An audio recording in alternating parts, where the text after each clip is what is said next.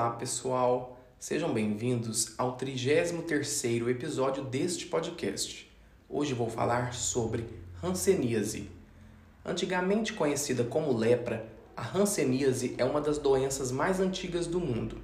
Os primeiros registros dela datam do século 6 a.C. A hanseníase é causada por uma bactéria que tem formato de bastão chamada Mycobacterium leprae. Após entrar no organismo, Tal bactéria atinge a pele e os nervos, causando manchas claras, diminuição ou perda da sensibilidade e diminuição do pelo e suor nas áreas afetadas. No passado, além do impacto físico, a doença também causava exclusão social. Os acometidos eram encaminhados a locais isolados da sociedade, os leprosários.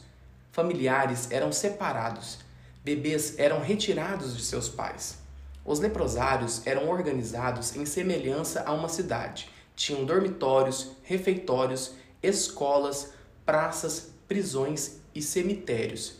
A ideia era que esses lugares tinham que ter tudo o que fosse necessário para viver ali, pois assim seus moradores não teriam a necessidade de sair.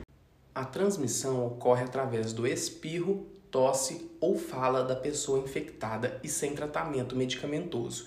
Ele objetiva combater a Mycobacterium leprae através da associação de três antimicrobianos. São eles rifampicina, dapsona e clofazimina.